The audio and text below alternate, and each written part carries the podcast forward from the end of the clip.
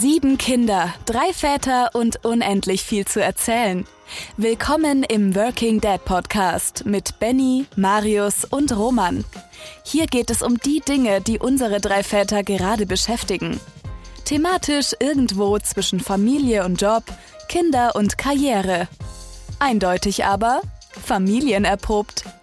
Viel Spaß mit einer neuen Folge Working Dad Podcast.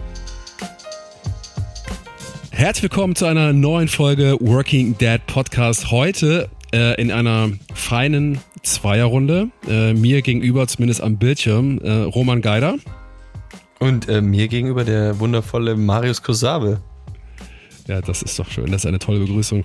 Ähm, Roman, du bist heute in so einer Special-Rolle, kann man sagen, weil du bist ja schon mal Gast gewesen. Ich weiß gar nicht, welche Folge das war. Liefern wir nach. Ähm, jedenfalls einfach mal runterscrollen. Ähm, ähm, eine der ersten Folgen muss es gewesen sein. Und heute bist du wieder so ein bisschen Gast, ähm, weil es gibt einen Grund oder es gibt einen Anlass dazu. Und zwar, lass mal die Katze direkt aus dem Sack. Du hast ein Buch geschrieben. Ganz genau. Und, und es ist deine Schuld. Es, darauf kommen wir später so, äh, nochmal zurück, gerne. Ähm, wir haben es ja in den letzten Folgen immer mal wieder so ein bisschen angeteasert und ich denke mal, dass die meisten Leute, die dir oder mir irgendwie über LinkedIn folgen, das auch schon gesehen haben. Ähm, aber für alle anderen ähm, würde ich ganz gerne nochmal ähm, ja, offiziell vorstellen. Ähm, ich habe das Buch hier vor mir in der Hand und ähm, fühlt sich richtig gut an. Und ich lese mal vor, was draufsteht. Working Dad Vereinbarkeit von aktiver Vaterrolle und Karriere leben von Roman Geider natürlich. Erschienen im Campus Verlag, äh, beziehungsweise es kommt noch raus und zwar der offizielle Veröffentlichungstermin, ähm, sag mal schnell, wann ist der? Ist der 14.9., genau. Genau, also wenn wir das, wenn wir das aufnehmen, ist das noch ein paar Tage in die Zukunft. Ähm, wenn du liebe Hörer, liebe Hörerinnen, das jetzt hörst, ähm, ist es wahrscheinlich gerade draußen. Ähm, man kann es ähm, auf allen relevanten Plattformen erwerben, aber da, die Werbung machen wir später. Ich würde äh, gerne mit dir über das Buch sprechen ähm, und zwar äh, einmal natürlich inhaltlich, ähm, aber auch ein bisschen über deine Reise als Autor. Das ähm, ist ja dein, nicht, ist es dein erstes Buch, Roman, oder? mein erstes, ganz genau, ja. Also ich, okay, ich durfte weil, mal einen nee, Co-Autoren-Beitrag schreiben im Hansa Verlag jetzt dieses Jahr, ähm, aber mein erstes eigenes Buch, ja. Ja, also wirklich, äh, ich weiß nicht, ob man das Monographie nennt, aber äh, tatsächlich ein, ein, richtig dickes Ding. Ähm, Working Dead, also ich meine, den Namen, den kennen wir irgendwie schon. Ähm, erzähl mal, wie, wie ist dazu gekommen? Ähm, warum warum braucht es da jetzt ein Buch für? Also zum einen mal vielen Dank, Marius, dass ich mir den Namen habe nehmen dürfen, weil du bist ja eigentlich so, das habe ich ja auch im Buch dann auch nochmal beschrieben, der Initiator des Podcasts ähm, vor, vor mehr als zwei Jahren, ich glaube 2019 hast du den, den ins Leben gerufen und der passte 18. einfach wie die 2018, ja, denn der passte wie die Faust aufs Auge, ähm, als dann eben der Campus äh, Verlag gefragt hat, ob ich das Thema annehmen würde ähm, über deine Empfehlung auch. Äh, vielen Dank an der Stelle nochmal. Und ähm, für mich, glaube ich, war es ähm, vor allem deswegen wichtig und eine, eine, gute Gelegenheit, mal zu zeigen, dass es doch nicht nur ähm, höher, schneller weitergeht und dass ähm, Karriere halt eben nicht nur mit kompletten Verzicht ähm, der ganzen Familie und dem Leben und der Vereinbarkeit ähm, ähm, wirklich äh, mal, äh, erreichbar ist. Ähm, zum einen, ähm, was Erfolg für einen selber ähm, überhaupt bedeutet, zum anderen, ähm, was es für Unternehmen bedeutet, Vereinbarkeit ähm, auch für Väter möglich zu machen, genauso wie es für Mütter eben möglich ist. Und das war eine, eine tolle Gelegenheit, weil in meinem Leben ist mir schon öfters ähm, zu, zu, Ohren gekommen, das und das geht nicht oder das und das macht man halt so oder mhm. das geht nur auf die eine Art, sei es jetzt, als ich früher an der Maschine gearbeitet habe und nochmal studieren wollte und jeder gesagt hat, das kann nicht funktionieren. Genauso hat später jeder gesagt, du ähm, Vereinbarkeit als, als äh, Manager mit so und so vielen Mitarbeitenden, das ist auch nicht möglich. Ähm, und äh, den Gegenbeweis, den habe ich dann gern angetreten mit dem Buch. Ja, ja, klasse. Sag mal, ist das ein Buch, das sich nur an Väter richtet oder äh, auch an Mütter eventuell? Wir, wir haben ja auch viele Hörerinnen mm, und äh, der Titel macht es ja relativ klar, Working Dad. Ähm, aber ich darf schon so viel verraten, in deinem Buch geht es eben nicht nur um die Dads, sondern ganz viel eigentlich um Elternsein. Ne? Und zur Eltern, zum Elternsein gehören meistens zwei, mal sind es zwei Mütter, mal sind es zwei Väter, mal ist es eine äh, Frau und ein Mann. Ähm, ist das ein Buch, das sich äh, an die ganze Familie richtet oder was ist so dein, wie greifst du dieses Thema Vatersein da nochmal auf?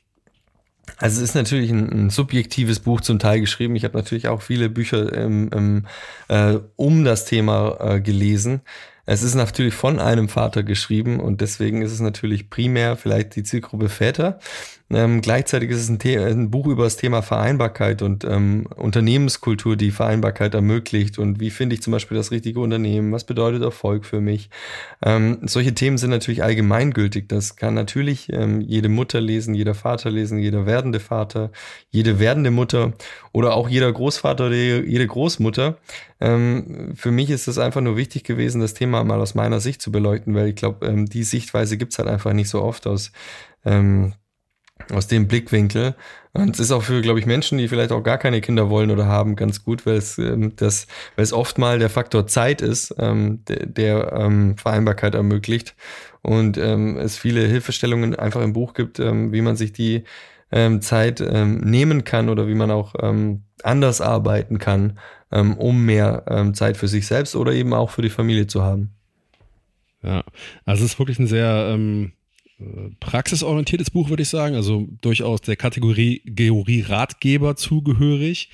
Ähm, also ganz viele Sachen, die du gerade schon angesprochen hast. Ne? Also wie schaffe ich es irgendwie ähm, hier Quantity versus Quality Time, ähm, wie schaffe ich es auf meine eigene Gesundheit zu achten, mein eigenes, meine eigene Me-Time zu, ähm, äh, zu, zu holen, ähm, wie schaffe ich das in der Firma zu verargumentieren, aber auch die andere Seite, wie schaffe ich es als Chef oder Chefin in meinem Team eine Atmosphäre zu schaffen, in der sowas möglich ist. Also wirklich sehr, sehr praxisorientiert und ich glaube, für jedes Kapitel ähm, ja, nimmt man wirklich was Konkretes mit, was man auch umsetzen kann.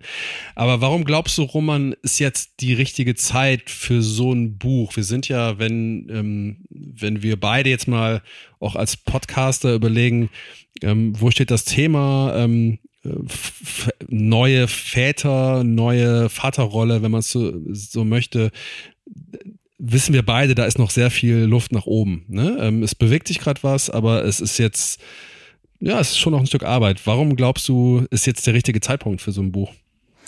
Ähm, ich sag mal, der Zeitpunkt, der ist ja ein bisschen ähm, äh, nicht nur nicht jetzt frei gewählt von mir, aber natürlich auch vom Verlag. Du musst ja erstmal, wenn du so ein Buch anfängst, wenn du so einen Vertrag bekommst, du bist ja selber, ähm, glaube dreifacher Autor, ähm, Marius. Ich habe sogar mal ein Buch gekauft oder ja. besser gesagt, Laura hat ein Buch gekauft, das hier rumlag und ich habe dann hinten reingeguckt und da steht Marius Kosabe drin.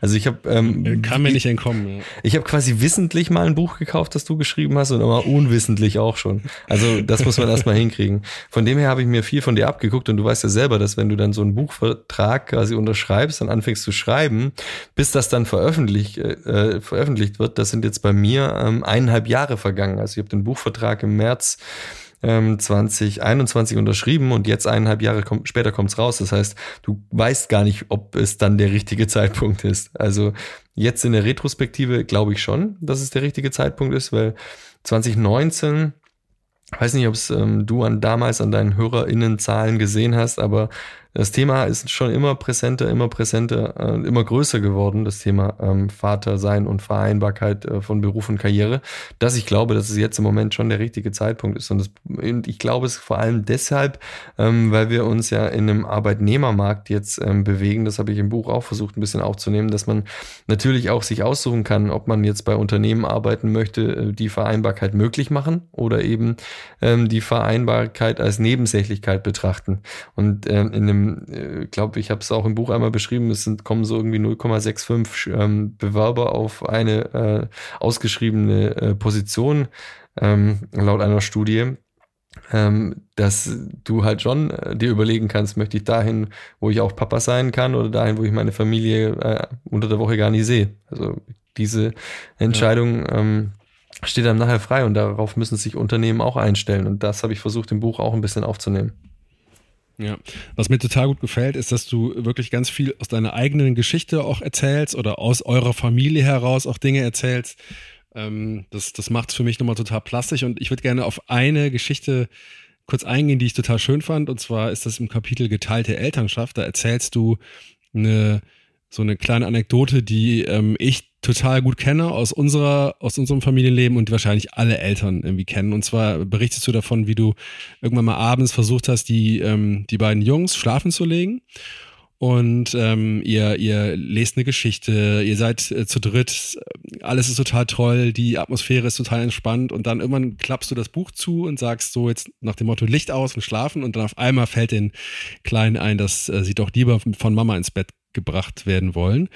Und dann erzählst du, dass ähm, Laura, also deine Frau, dann auch ähm, sofort zur Stelle ist, weil sie natürlich hört, dass da Geschrei aus dem Kinderzimmer kommt und dir quasi das abnehmen möchte und ähm, dir quasi zur Seite springen möchte und äh, das dann auch tut und du aus der Situation rausgehst und dich damit aber irgendwie nicht gut fühlst. Und äh, ich habe mir das mal aufgeschrieben, du hast geschrieben, ähm, du hast, hattest das Gefühl, deiner Vaterrolle nicht gerecht zu werden. Und dann habt ihr das auch thematisiert und besprochen und ähm, ich will jetzt noch nicht den, ähm, äh, die Auflösung erzählen, aber berichte mir doch nochmal so ein bisschen von diesem, von diesem Moment und diesem, dieser Irritation, diesem Gefühl, als du da rausgegangen bist und gedacht hast, so, hey, irgendwie ist es jetzt nicht so gelaufen, wie es mir, wie es hätte laufen sollen. Echt, echt eine schöne Situation und ähm, ja, klar, ich habe teilweise natürlich aus der eigenen Erfahrung ähm, Situationen im Buch geschildert, um es einfach plastischer zu machen, ähm, wie, wie ich mich in dem Moment gefühlt habe und danach habe ich versucht immer so vielleicht mal ähm, einen wissenschaftlichen Blick drauf oder einen Blick aus einer anderen Literatur ähm, auf das Thema zu werfen. Das habe ich versucht in den meisten Kapiteln zu machen, dass ich nicht nur irgendwie meine subjektive Meinung da abdrucke, sondern einfach auch versuche, ähm, das äh, ein bisschen größer, äh, ein bisschen objektiver auf solche Situationen einzugehen. Und dann eben vielleicht auch Lösungen daraus zu kreieren, ähm, wie man es vielleicht anders machen kann, für sich selber vielleicht anders oder ähm, besser zu sich selber passend machen kann. Und die Situation war halt einfach die, die vielleicht viele Väter kennen, ähm, dass eben, ja, die Jungs, die waren dann nicht mehr so happy, dass ich jetzt aufgehört habe zu lesen. Dann haben sie einfach angefangen, nach Mama zu schreien. Und das dann natürlich mhm. so laut und kreischend. Ich glaube, jeder ähm, Vater oder jede Mutter kann mich jetzt, äh, kann, kann jetzt nachvollziehen, was ich meine. Und das dann in so einem Ton. Ähm, dass es dann natürlich nach, nicht gleich in der nächsten Sekunde, aber schon nach so drei, vier, fünf Minuten dann Laura reinkam und halt die gesagt hat, komm, lass jetzt, ich mach schon, ich mach schon. Die wollen jetzt, dass ja. ich jetzt äh, das mache. Ich bin dann auch raus, Gibt's weil. Weil so Gab es bei uns eins zu eins auch die Situation schon rum, ja. ja klar, ich glaube, die gibt's bei jedem, aber der Witz daran ist ja, dass du im ersten Moment ähm, einfach erleichtert bist. Also im ersten Moment denkst du, oh Gott, äh, ja, ich, jetzt war es gerade echt dann so schlimm und jetzt sind sie ja ruhig, ähm, dass du, dass du dir denkst, oh Gott, äh, nehmen sie mir ab oder so. Ähm, bist erleichtert, gehst raus, legst dich aufs Sofa vielleicht und überlegst dir dann. Und dann ähm, wie die Situation abgelaufen ist. Und ich habe dann einfach mit Laura gesprochen, dass, dass das halt wahrscheinlich dann einfach ähm, nicht anders wird. Wenn, wenn sie halt reinkommt und mir das abnimmt, dann wird es für mich vielleicht immer leichter. Und dann führt das vielleicht schon so eine gewisse Art von Retraditionalisierung, dass dann Laura irgendwie ähm, nicht mehr weg kann oder ähm, sie vielleicht dann abends nicht ins Yoga könnte oder so, wenn, wenn die Kinder nur zu ihr wollen. Und ich habe einfach gesagt, das, das geht nicht. Und ich, ähm, ich tue denen ja äh, nichts Schlechtes. Ich fühle füge denen ja keine Schmerzen zu, wenn du dann nicht kommst. Und ähm, witzigerweise haben wir es dann gleich am nächsten Tag wieder ausprobiert und ich habe die am Anfang auch immer abwechselnd ins Bett gebracht, aber wo die, das kam so eine, eine Wende so mit eineinhalb oder zwei oder so, da haben die das dann richtig genutzt. Sie wussten, okay, sie wollten einfach noch nicht schlafen, haben sie einfach nach Mama ja. geschrien und haben dann, äh, der Witz war dann, das gleiche haben sie dann nach ein paar Tage später oder ein paar Wochen, als wir uns immer abgewechselt haben, haben sie das gleiche Spiel mit Laura gemacht und haben nach Papa geschrien. Also, und mittlerweile ist es so, dass sie immer sagen, ja, Papa, morgen bist du dran. Also wir wechseln das dann echt mhm. immer so ab und die wissen das dann schon. Ähm, aber ich glaube einfach, dass man sich da zum einen als Mann nicht ähm, dem ergeben darf, weil es einfach einfach ist. Es ist einfacher. Aber es führt natürlich dann auch dazu, dass man, ähm, dass man das dann eigentlich abgibt, seine aktive Vaterschaft, weil das gehört dann einfach auch dazu. Hm. Was verstehst du denn unter einer geteilten Elternschaft? Weil das klingt jetzt für mich erstmal total plausibel ähm, nach beide machen etwas oder irgendwas, aber äh, was ist so das Konzept dahinter für dich? Was ist so das, das Wichtige oder warum glaubst du, dass das ein wichtiges, äh, eine wichtige Zutat auch in der modernen Beziehung oder in der modernen Elternrolle ist? Ich glaube, dass es wichtig ist, dass man in einer, in einer Beziehung, in einer Partnerschaft darüber spricht, ähm, wer was übernimmt. Also nicht, dass man kategorisiert ähm, oder kategorisch sagt, so irgendwie die U-Untersuchungstermine macht ja immer meine Frau oder so. Also das, das ist halt so oder das macht man so. Die Klamotten kauft nur die Frau und äh, die Fingernägel schneidet nur die Frau. Und äh, man fällt halt schon so manchmal äh, einfach in, in, in, ja, in so eine in traditionelle Rollenbilder. Das hat man auch während der Corona-Pandemie gemerkt, dass es auf einmal so stillschweigend wieder in die Richtung ging. Ja. Und ich glaube, wenn man miteinander spricht, dann kann man das ähm, gut vermeiden und ähm, das dann auch neu aufteilen. Das kann nachher immer noch sein. Bei uns ist immer noch so, dass Laura viel von den äh, Klamotten äh, bestellt. Aber dass ich zum Beispiel alles von Einkaufen bis äh, Spülmaschine einräumen, ausräumen, ähm, alles was Küche angeht, komplett alles ich mache einfach. Ähm, und, und sie lässt zum Beispiel dann, wenn sie kocht, manchmal einfach stehen, ich wäsch, wäsch ab. Wenn sie kochen möchte, dann wäscht trotzdem ich ab, weil ich schmeiß auch meine äh, Kleidung vielleicht dann zum Teil in den Wäschekorb und sie macht das. Also, dass wir versuchen, dass wir das wirklich geteilt aufteilen oder gleichberechtigt aufteilen, äh, so dass es auch zeitlich ungefähr hinkommt. Klappt nicht immer jede Woche und klappt nicht immer jeden Monat, aber es sollte eigentlich immer die Waage halten. Ja, Schöne Überleitung zu, einem, zu dem zweiten Kapitel, auf das ich hier gerne kurz äh, eingehen wollte, weil ich es wirklich wichtig finde und das trägt den schönen Namen Glücklich, glücklich statt 50, 50 und das finde ich mega, einen mega guten ähm, Griff von dir quasi, jetzt auch äh, schreiberig. Dieses glücklich, glücklich ähm, könnte schon fast so eine Art ja, Claim werden oder so eine Art Motto, finde ich, weil wir ich glaube, so gefühlt, also so nehme ich zumindest wahr, so 50-50 Aufteilung war so eine Zwischenphase, was Emanzipation und auch äh, Väterrollen angeht, dass man gesagt hat, irgendwie so, hey, nur wenn beide das Gleiche machen, also eine ganz genaue Einteilung in der Mitte, dann ist es irgendwie fair und dann ist es irgendwie zeitgemäß. Und ich glaube, da sind wir schon wieder von weg. Und ähm, du hast es schön auf den Punkt gebracht, nämlich es geht nicht darum, irgendwie Zeit zu messen oder so zu stempeln, ja, eine Zeiterfassung zu haben, wer ähm, übt wie oft seine Elternrolle aus, sondern es geht ums Glücklichsein äh, für beide eben. Und das kann natürlich auch beinhalten, dass man eine klassische, äh, so nennen, nennen wir es mal so, klassische Familienmodelle ähm, geht, sowas wie ähm, eine oder einer von beiden ist ähm, äh, sorgt für die Brötchen, die andere, der andere sorgt für die Familie. Hm, ich finde das schön, dass du das so offen lässt. Hm, warum warum ist dir das, warum ist dir das wichtig, ähm, ähm, dieses, dieses, äh, ja, diesen Raum zu geben, auch für die klassische Familie, weil man könnte doch auch sagen, die hat es eigentlich hinter sich. Also für mich war das Thema, also es ist schon sehr kontrovers, aber und das ist im Buch, glaube ich, kommt es aber auch rüber, dass ich das in, in, in beide Richtungen ähm, wichtig finde. Also sowohl in die Richtung der Mütter, dass die vielleicht mehr ähm, Zeit mit den Kindern verbringen können und dürfen, wenn sie sich das wünschen, genauso die Väter zum Beispiel. Ich kenne eine, eine, äh, eine Familie, die, die in unserem Freundeskreis, da macht der Vater viel mehr und die Mutter ist eigentlich äh, sagen wir mal, nur 20, 30 Prozent bei den Kindern eingebunden und eher 70 Prozent.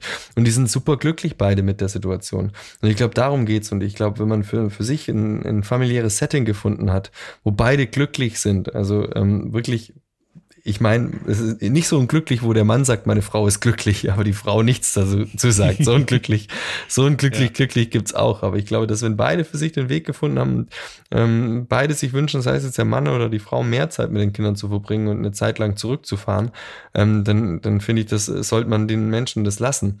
Und es gibt voll oft so, gerade in der LinkedIn oder Online-Bubble, jeder muss jetzt absolut Karriere machen und jeder muss jetzt komplett durchstarten. Jede, ähm, jede Mutter und jeder Vater muss äh, voll ähm, fünf Side-Businesses haben und, und gleichzeitig noch Mutter und Vater sein. Und da, da müssen wir halt mal ein bisschen wegkommen. Ich glaube, dass wenn jemand kürzer treten möchte und jemand Vollgas geben möchte und das für beide in Ordnung ist, ähm, dann sollte man das den Menschen lassen und nicht sagen, du musst jetzt genau so oder so oder so sein. Weil das ist ja genau ja. der Fehler, wie wir gesagt haben, Mütter müssen so oder so sein oder Väter müssen so oder so sein. Ich glaube, das muss man ähm, so einer Familie ähm, überlassen, wie sie sich wohlfühlt. Und wenn das das Modell ist, ähm, dass, dass der Vater vielleicht hauptberuflich arbeiten geht und die Mutter ähm, mehr mit den Kindern macht und beide glücklich sind, und damit meine ich ein transparentes, auf Augenhöhe glücklich und beide haben darüber gesprochen glücklich, nicht ein stillschweigend akzeptieren, glücklich, dann ist es völlig in Ordnung, wenn das so ist. Und, ähm, ja. und auch genauso andersrum. Oder wenn es jetzt ganz genau 50-50 ist, aber das Wichtigste und die Grundvoraussetzung dafür ist die Kommunikation innerhalb der Beziehung. Weil ähm, das einfach nur so ähm, quasi hinzunehmen, weil das halt so ist oder so eine Retraditionalisierung dann, ähm, wenn die Kinder kommen, in Kauf zu nehmen. Und ähm, die Frau vielleicht gute Miene zum bösen Spiel macht und nichts sagt, obwohl sie vielleicht selber auch gerne noch ähm, in ihrem Beruf ähm, tätig wäre oder Vollzeit arbeiten würde, dann ist das nicht ja. glücklich glücklich. Und deswegen war mir das so wichtig, ähm, ja. dass, es, dass es eben glücklich glücklich ist und nicht 50-50. Ähm, Kann auch 50-50 sein, wenn, wenn ja, beide glücklich übrigens, sind. Ich glaube übrigens, dass so, ähm, ich sag mal, so schlechte Verlagerungen oder zu, ähm, das, was du eben beschrieben hast, als ähm, man rutscht in so eine Rolle rein, die man nicht, die man, in die man eigentlich gar nicht rein wollte. Das, das ist, glaube ich, oft nicht aus böser Abs Absicht des anderen oder der anderen, sondern das ist auch oft der Weg des geringsten Widerstands. Ne? Das kenne ich zumindest auch so ein bisschen aus meiner Familienerfahrung, dass man schnell auch die Dinge mehr macht, die leicht fallen und die funktionieren und dass man den Dingen, die so ein bisschen Widerstand äh, bieten, so zum Beispiel sowas wie die Kinder wollen eben nicht von Papa oder Mama ins Bett gebracht werden, dass man dann auch schnell sagt, naja, dann mach du das mal. Ne? Und ähm, äh, das, das passiert, glaube ich, total oft, dass man ähm, gar nicht so aus, wie gesagt, einer bösen Absicht oder schlechten Glaubenssätzen da reinfällt, sondern eher irgendwie auch auf Bequemlichkeit. Aber lass mal kurz auf was anderes zu sprechen kommen, Roman. Du hast es eben schon ein paar Mal äh, gedroppt und es ist eigentlich das Mantra, das sich für mich durch das Buch durchzieht, ist dieses darüber sprechen. Ne? Du hast hier ähm, an einer Stelle sagst du, im Prinzip der Schlüssel ist Kommunikation, Offenheit und Ehrlichkeit.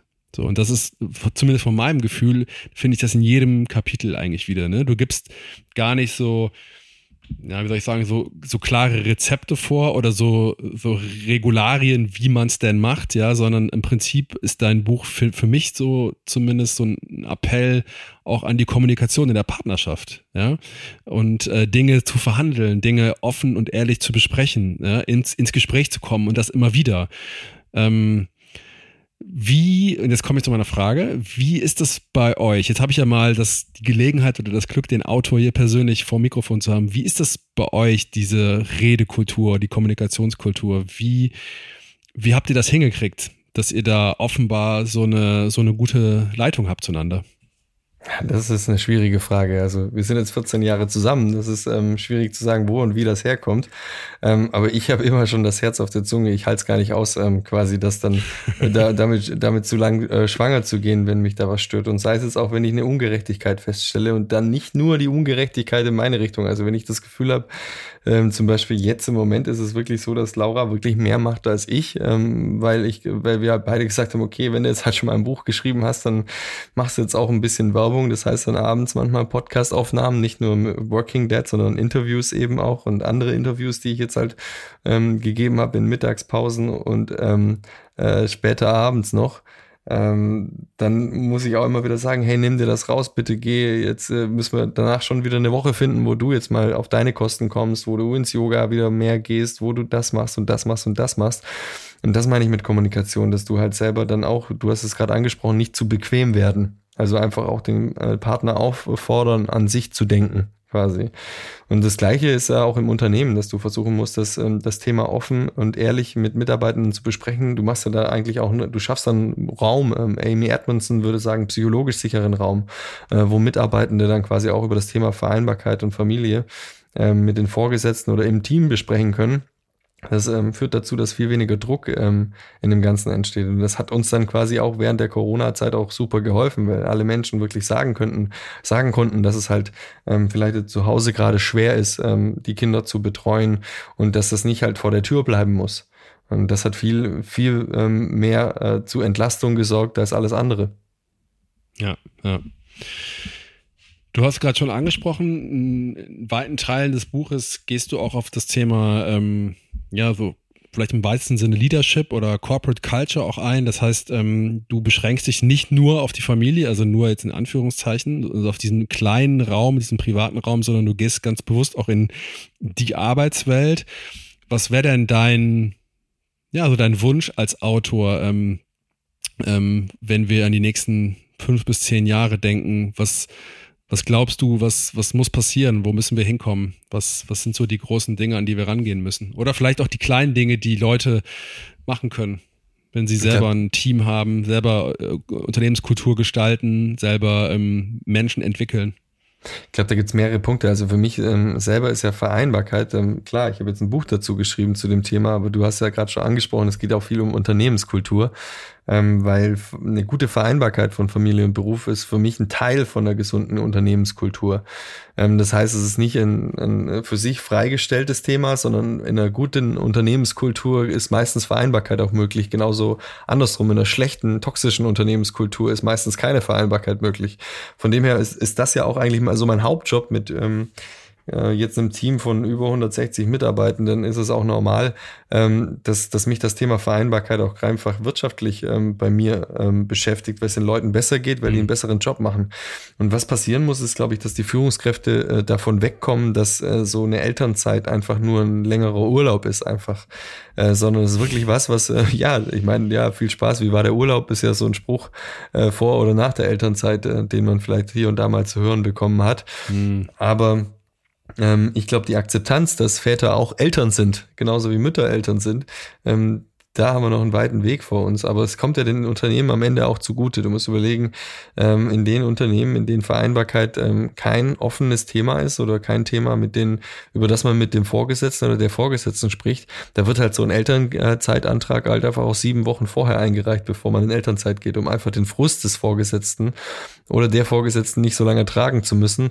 Wobei jetzt Unternehmen oder, zum Beispiel auch wie bei uns, ähm, die Väter äh, zu uns kommen und sagen, nach drei Monaten, nachdem sie es auch der Familie erzählt haben, ähm, dass sie Papa werden, dann hat man natürlich auch sechs Monate Zeit, ähm, sich äh, dementsprechend dann auf so eine äh, drei, sechs Monate oder einjährigen oder auch länger ähm, Ausfall ähm, von, einem, von einem guten Mitarbeiter dann äh, vorzubereiten. Sei es jetzt zum Beispiel in einem Workshop im Team oder einfach die Elternzeit einfach gemeinsam planen und den Mitarbeitenden unterstützen ich muss da immer lachen, wenn dann, wenn dann Leute ähm, erzählen, dass das bei ihnen das gar kein Thema ist und dass die Vorgesetzten das überhaupt nicht unterstützen, ähm, Elternzeit. Mhm. Ähm, und gleichzeitig aber, wenn jetzt so ein äh, Vater, ein engagierter, motivierter Mitarbeiter äh, kündigen würde, das in Kauf nehmen, dass sie sechs bis äh, Monate bis ein Jahr nach einem neuen Mitarbeiter oder einer Mitarbeiterin suchen, äh, ein Schweinegeld für einen Headhunter ausgeben, dann die Einarbeitung für, die, für den Mitarbeiter oder die Mitarbeiterin ähm, bezahlen und das dann besser finden, als wenn sie einfach gesagt hätten, hey, kein Problem, hab richtig äh, Spaß mit deiner Familie, bleib zu Hause, unterstützt deine Frau, äh, bleib, bleib sechs Monate oder auch ein Jahr, wir unterstützen dich, dann bekommst du einen äh, motivierten, ähm, loyalen Mitarbeiter zurück, der nicht wegen fünf Prozent mehr Gehalt irgendwo anders hinwechselt. Also es ist ein rein wirtschaftlicher Faktor, ähm, damit offen umzugehen und ich glaube, das muss in die Köpfe der Führungskräfte rein. Ja. Kurz zum Schluss noch, ähm, was mich interessieren würde, ist ein guter Autor, eine gute Autorin, das behaupte ich jetzt einfach mal, ähm, macht bei so einem Schreibprozess auch immer so ein Deep Dive in so ein Thema rein. Ne? Das heißt, du hast eben schon angesprochen, man guckt sich Studien an, man ähm, liest ganz viel andere Literatur, Fachliteratur, man ist in Interviews und Gesprächen mit Expertinnen und Experten. Das heißt, man lernt eigentlich die ganze Zeit dazu, ne, finde ich, beim Schreiben von so einem Buch. Was war denn für dich so im Rückblick ja, weiß ich nicht, das größte Learning oder so eine Sache, die dich selber auch irgendwie äh, fasziniert hat? Was ist eine Sache, die du mitgenommen hast aus dem Schreiben heraus? Das kenne ich selber, dass man manchmal so zwei, drei Sachen, die nimmt man irgendwie mit, an die erinnert man sich. Ähm, was war für dich so eine Sache? Ja, zum einen natürlich das Schreiben an sich, also dass ich überhaupt zugesagt habe, so einen Buchvertrag oder so ein Buch zu schreiben, war einfach die Neugier überhaupt, wie ist, wie läuft das überhaupt? Ähm, wann hat man denn schon, ähm, man hat ja nicht das nicht jeder hat das Glück, dass schon mal so ein äh, so einen ähm, berühmten Autor wie dich äh, je, alle zwei Wochen sprechen zu dürfen. von, von dem her ähm, habe ich ja wenigstens schon ein bisschen Erfahrungsschatz ähm, von dir ab äh, äh ernten können. Ähm, aber ansonsten der Schreibprozess an sich, also wie man quasi das, was man denkt, ähm, auf, überhaupt auf Papier bringen kann, ähm, zu einem Satz, den andere Menschen auch verstehen, dass das rüberkommt, was man eigentlich sagen will. Das habe ich zum einen gelernt, also das war eine wahnsinnig coole Erfahrung. Also ähm, kann ich jedem empfehlen, ähm, der versucht mal Gedanken aufs Papier zu bringen. Das macht ähm, am, während des Prozesses macht es keinen Spaß, aber später, wenn es fertig ist, schon. also er hat auch hier und da mal meine Durchhänger. Aber gerade zum Thema Quality versus Quantity Time, gerade ähm, was sich wirklich im, im Gehirn auch der Väter äh, verändert und ähm, was das mit einem macht, ähm, der Oxytocinspiegel, wie sich der verändert, wie sich äh, die Reaktion der Amygdala verändert, wenn du mehr Zeit mit deinen Kindern verbringst, dass es einfach nicht nur auf Quality ankommt, ähm, sondern auch eben auf Quantity. Ähm, das war so ein Eye-Opener. Und natürlich auch das Buch von Bronnie Ware, ähm, das ich einmal am Anfang zitiert habe, das mir, das mir ziemlich die Augen geöffnet hat. Ähm, fünf Dinge, die ähm, Sterbende äh, bereuen. Und da halt eins davon war, dass die meisten Männer gesagt haben, sie wünschten, sie hätten nicht so viel gearbeitet und mehr Zeit mit ihrer Familie verbracht. Und da habe ich mir halt für mich gedacht, hey, ich will das nicht erst feststellen, wenn ich dann im, ähm, mit hoffentlich hohem Alter ähm, in meinem Sterbebett liege, sondern der Weg dorthin, den möchte ich auch einfach schon mit meiner Familie verbringen. Ja, und wer das selber auch so sagt oder machen möchte, dem sei dieses Buch ganz, ganz doll ans Herz gelegt. Ich sage nochmal kurz den Titel. Working Dad, Vereinbarkeit von aktiver Vaterrolle und Karriereleben. Ähm, kommt am 14.09. raus oder erscheint am 14. September. Ähm, du bist auch bei so ein paar ähm, Vorortterminen mit Signierstunde und Lesung. Die kann man wahrscheinlich auf deiner Homepage äh, rausfinden, ne? ähm, romangeider.com. Ähm, verlinken wir alles auch nochmal in den Show Notes. Und ähm, Ey Roman, ich wünsche dir mega, mega viel Spaß und Erfolg jetzt in den nächsten Wochen mit dem Buch und auch in der Vorstellung mit den äh, die Reaktionen, die kommen werden und ähm, genieß das und ähm, ja, wie gesagt, ich freue mich äh, total für dich und ja, drück dir die Daumen, dass das ein Riesenerfolg wird. Vielen, vielen Dank, Marius. Und danke, dass du mich empfohlen hast an den Campus Verlag. Also, wenn jemals jemand vorhat, Autor zu werden, redet mit Marius. Er ist so der Autorenmacher, glaube ich. Mache ich gerne. Roman, ähm, bis zum nächsten Mal. Und ähm, dann kommen wir auch wieder mit unserem dritten im Bunde, mit dem Benny ähm, daher. Äh, in 14 Tagen kommt die nächste Folge raus, Working Dead Podcast. Wir freuen uns, wenn du, wenn ihr wieder einschaltet und sagen bis dahin, ciao, ciao. Ciao.